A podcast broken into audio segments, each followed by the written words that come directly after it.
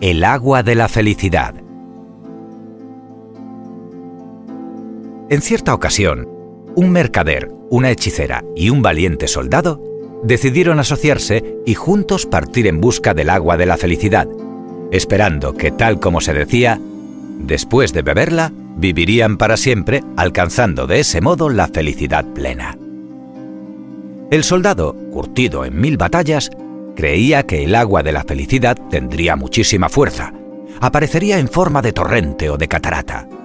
Por esa razón, iba provisto de una reluciente armadura y de su mejor espada, convencido de que debería enfrentarse a ella para someterla y poder bebérsela. La hechicera siempre había pensado que el agua de la felicidad era mágica y misteriosa. Por tanto, la imaginó como un pequeño lago envuelto en la niebla. Para controlarla prepararía un hechizo especial.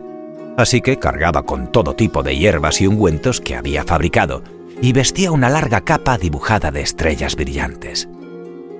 El mercader era de la opinión de que el agua de la felicidad debía de ser tremendamente costosa y estaría rodeada de gran lujo.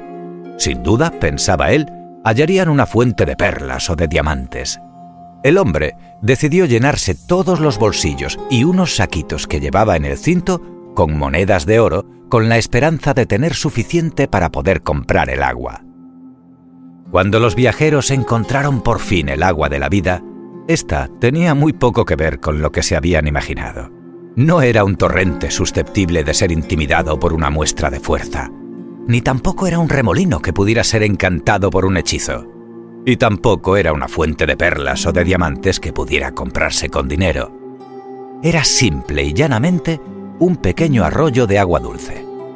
Y según les había dicho una mujer cerca de allí, lo único que hacía falta para beneficiarse de los poderes mágicos del agua era zambullirse en ella para refrescarse y beber para calmar la sed del camino.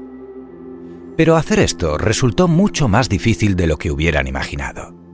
El guerrero, con su armadura, era incapaz de cruzar el barro de las orillas. Por otra parte, la larga capa mágica de la hechicera perdía sus poderes en cuanto se manchaba de fango.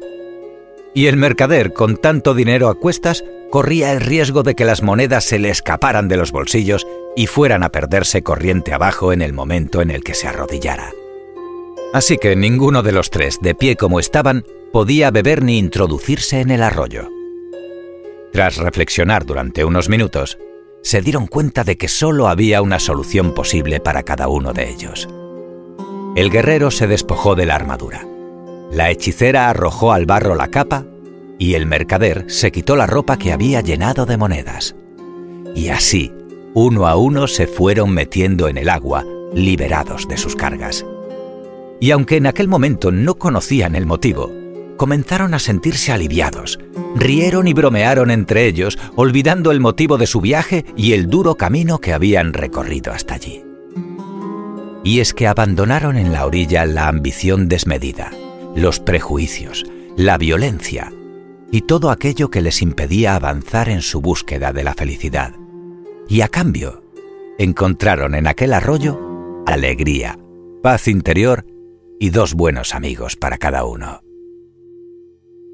Colorín colorado, este cuento se ha acabado.